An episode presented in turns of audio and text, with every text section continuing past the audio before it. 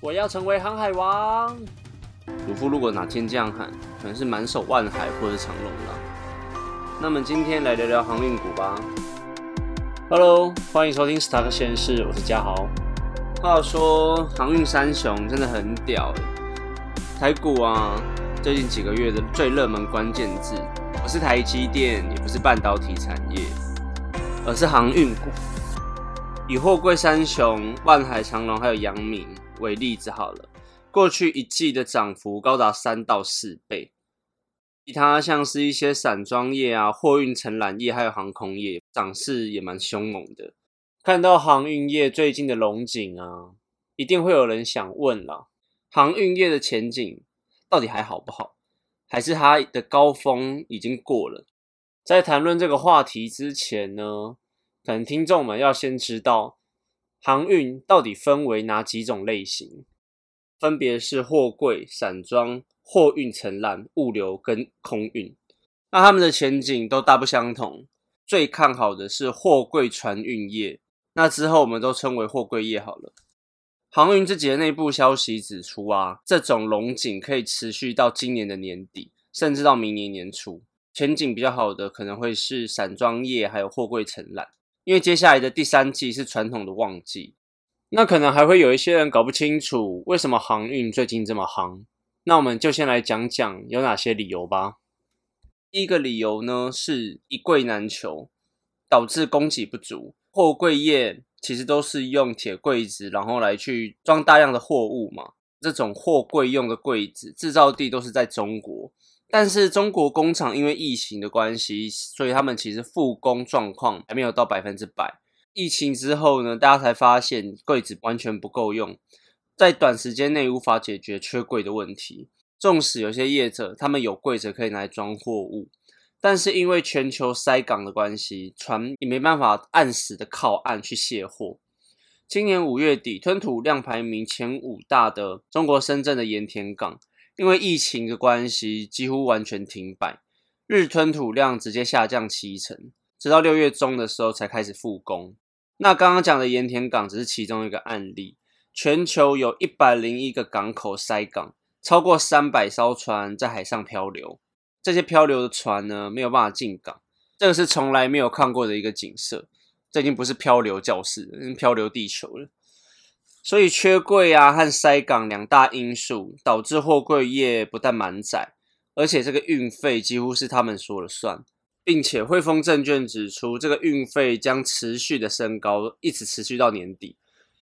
推升运价其实还有其他理由啦，疫情复苏后需求提高了，去年第四季之后啊，欧美因为疫苗是研发完或者是开始紧急使用，大量施打疫苗之后。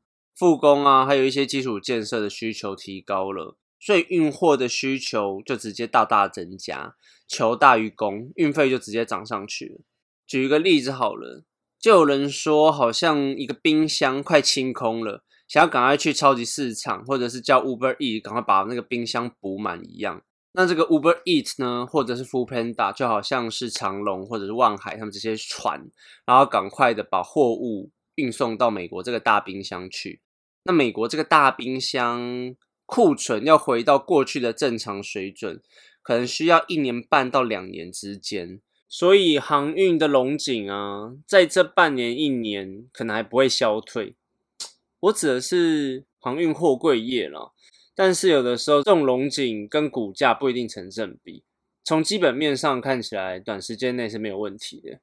那我们刚刚讲到航运有五大类嘛，就会有人问啦，所以这五大类都会涨吗？那这个答案应该是不一定啊。他们在涨的时候呢，不太可能会全部一起涨，有先有后。大型货柜的船运股呢，会跑得比散装船运股还要来得快，所以大家会看到说，货柜这个类别，就是像长隆啊、万海他们，是比散装像域名啊，还有我们之前预测到的星星。还要来的跑的还要前面很多的，那这个原因呢？我们举个例子来说明一下好了。我们今天要送一个新鲜的樱桃，会先用空运啊，或者是冷冻货柜运送，但是他们的单价比较高。那比较不好的一些樱桃呢，就会改用一些散装船来去运送。品质好的东西用大型轮船或者是空运过去。再来比较品质不好的，就是用散装来运，所以这个就会联动到他们运输的价钱就会有差。在货柜业的前五年，营收直接成长一倍，毛利率更是冲到五成以上。其次才是散装业，但他们的营收成长也有四成，毛利率更是接近三成。所以再回头来回答这个问题，到底这航运的五大类是不是每一个都会涨？那统一投顾的董事长就指出，航运股其实要拆分开来看呢，不能一视同仁。可能有些是珍珠，有些则是鱼目混珠。像我们刚刚讲到空运业，像长龙啊，还有华航，都还在亏损的泥淖中挣扎啦。哦，对了，长龙航空跟长龙海运，请分开来看啊，这个应该不会不晓得吧？所以啊，像航空业而言。这种空运的营收其实只占他们其中一些而已。虽然二零二零期疫情期间，在全球航空低迷之下，华航跟长龙航空他们用空运的方式带进了短暂的收入，但是以长期来看，必须等全球的旅游业恢复之后，这种公司才有可能起死回生。那像保国内物流的那种公司啊，像宅配通或者是嘉里大龙。则偏向短线回温。如果疫情啊在下半年趋于稳定的话，他们就不会有一个爆发性的成长出现。另外啊，货柜业今年基本面应该是 OK 了，但是到明年呢，可能会面临到两个风险。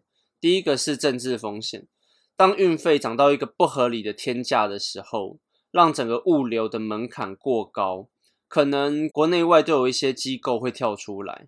像是美国联邦的海事委员会，可能就会跳出来来压制运价。第二个呢是需求，如果降温的话，运价再涨也是有一个头了，不可能让你满天喊价嘛，对不对？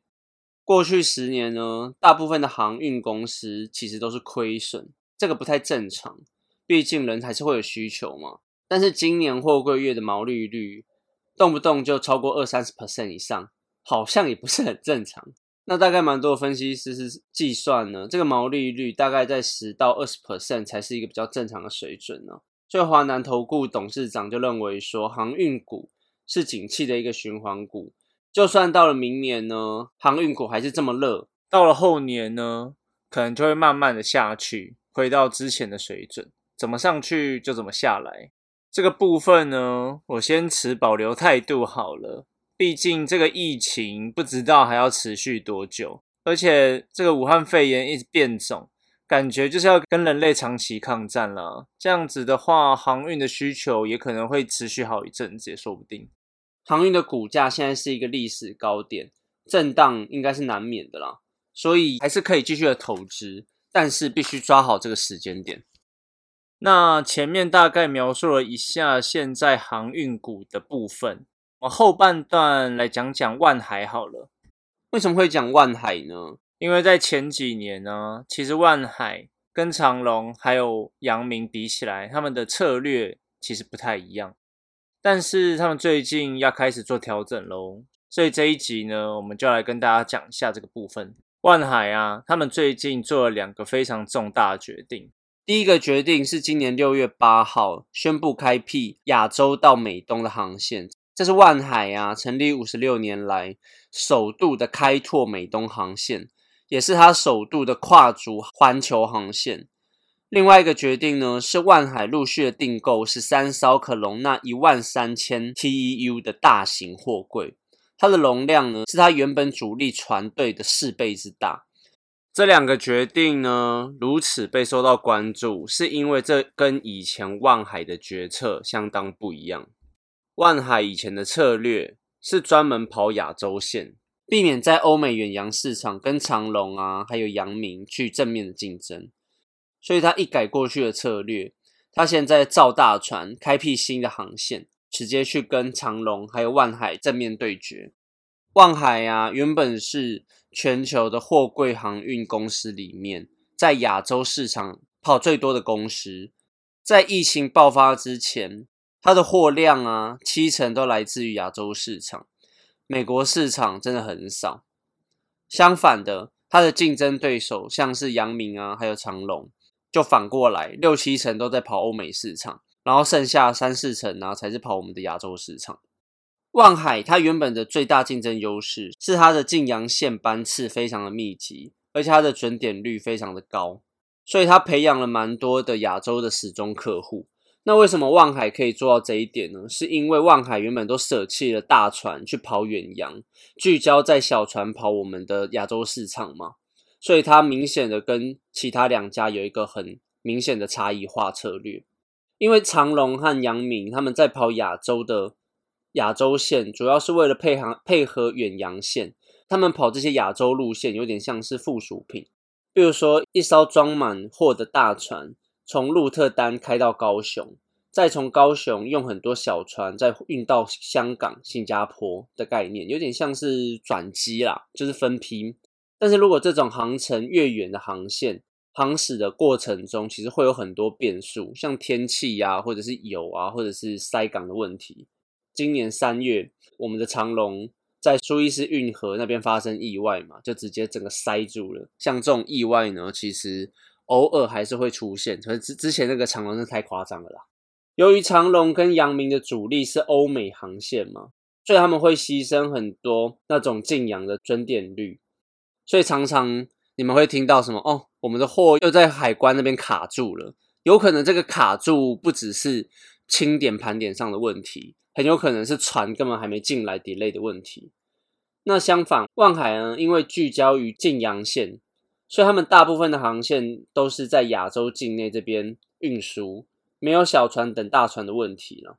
那根据之前丹麦航运咨询公司的调查，万海的准点率啊，已经占据世界第一的位置很久了。那万海另外一个优势呢，来自于它的成本，因为它的船队大部分是两千到五千的 TUE 的小船。那小船的优势就是它建造的成本还有购买成本比较低嘛。而且它装载率高的时候，其实每条航线的效率是最好的，因此他们营运的成本还有负债比也是同业最低。这也是为什么在疫情爆发前呢，万海的营收虽然没有长隆跟阳明好，但是 EPS 跟净利率却是领先其他两家。但是啊，因为疫情趋缓之后，各地的需求都大大的提升。导致于欧美远洋线需要很多物资运送关系，所以这个情况呢就直接被逆转了。长隆跟阳明靠着欧美航线赚的饱饱的，EPS 跟毛利率就直接超车万海。虽然这不断攀升的航运价格终究是会有趋缓的一天，但是万海的董事长就直接说，再怎么修正也不会回到过去十年那种这么惨的水准呢。过去十年呢，真的是航运最痛苦的时候。像二零零八金融海啸之后啊，全球的货运量暴跌。那之后又发生了中美贸易战，那每个国家都采取了保护政策嘛，货运量啊势必不会很高。在二零一一到二零二零的十年当中，长隆就有四年亏损，阳明就多达七年的亏损。但疫情爆发之后啊，美国宅经济开始兴起。创造了一波更庞大的需求出来，也协助推动了航运的需求动能出来。长期来看呢，中来中美的关系可能不会这么轻易的改善了。但是万海认为远洋线会有一个长期的需求，所以我们最前面不是讲万海最近定了两大决定吗？就是他们要跑更多的欧美远洋线嘛，再来他们就是砸了很多钱去造大船。如果万海要成功的转型，可能还是有几个挑战呢。第一个是他们的负债会变多。刚刚不是讲他们有一个优势，就是他们其实没什么欠钱吗？那现在因为他们要造大船的关系，是三艘大船就要斥资十五亿美元。虽然今年万海大赚呢，但还是其实蛮多钱要跟银行借款的。低负债比原本就是万海的竞争优势之一，但是他们投资之后能不能回本？这个就要慢慢观察。第二个挑战呢，是经营大船的方式跟小船其实差异很大。万海他们原本的差异化策略都是跑亚洲线嘛，那么现在因为要转型的关系，所以他们去造大船，但管理方式他们是不是真的能克服？这个就是他们的另外一个挑战。第三个要观察的部分呢，是现在的航运市场虽然非常的乐观，而且非常的热。那每个业者都纷纷跳下来做大船。但疫情解除之后，会不会供过于求？这个大船反而变成累赘？那其实国际航商的业者呢，他们分析可能会在二零二三或二零二四年的时候，会变成一个供过于求的状态。那每个航运业者可能就会出现杀价竞争。嗯，二零二三、二零二四嘛，还早了。对投资者来说可能还好，但对于万海来说，他们可能要提早布局这个状况。如果到时候欧美航线，让他们亏损很严重的话，就不知道万海接下来会怎么做调整了。是把大船都卖掉，然后回来做亚洲市场吗？嗯，就慢慢观察吧。那最后一个要观察的呢，是大船加入营运之后，小船要怎么跟大船搭配，才不会动摇到原本万海的优势，就是他们的准点率非常的高嘛，是世界第一的水准。这是个挑战跟待观察点，都是原本。万海用他们自己的优势，然后来去做转型，而不是继续聚焦在他们的优势。所以这个我们就是要慢慢的看万海他们之后的成效了。大船有助于降低航商的单位营运成本，所以这种大航海时代呀，造大船呢是趋势。万海呀，如果只有固守他们原本的地盘，还有原本的优势，营收跟获利的成长力道，恐怕会一直远输于竞争对手。今年第二季呢，万海挤下以色列的以新航运，进入全球货柜前十强。想要更进一步的拉高市占率呢，造大船拼远程航线，可能是不能避免的趋势了。